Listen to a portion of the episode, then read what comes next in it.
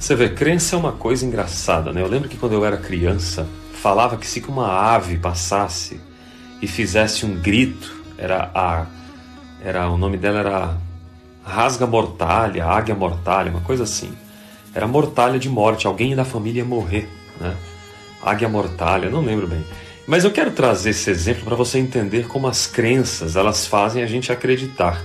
E eu nunca fui muito adepto assim de acreditar nessas coisas, mas especialmente nisso, ela passou em cima da minha casa assim e berrou essa ave, né?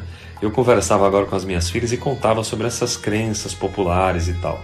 Crença é uma coisa que fica se você não procurar entender o significado que ela representou para você. E agora, na fase adulta, quais são as crenças que você carrega que às vezes te limitam e te fazem ter medo? Crenças que fazem medo, crenças que trazem depreciação. Comente um pouco sobre isso aqui. Inscreva-se no meu canal, ative o sininho de notificações, curta, comente e compartilhe. Oi para você, aqui Alex Cavalcante. Muito obrigado por ser parte dessa jornada de saúde integral. Acredite, há uma porta, sempre há uma saída. Compartilhe, sempre é tempo de reviver essa história diferente, uma nova história. Eu espero você para te ajudar. Acesse nossos links. Paz e bem.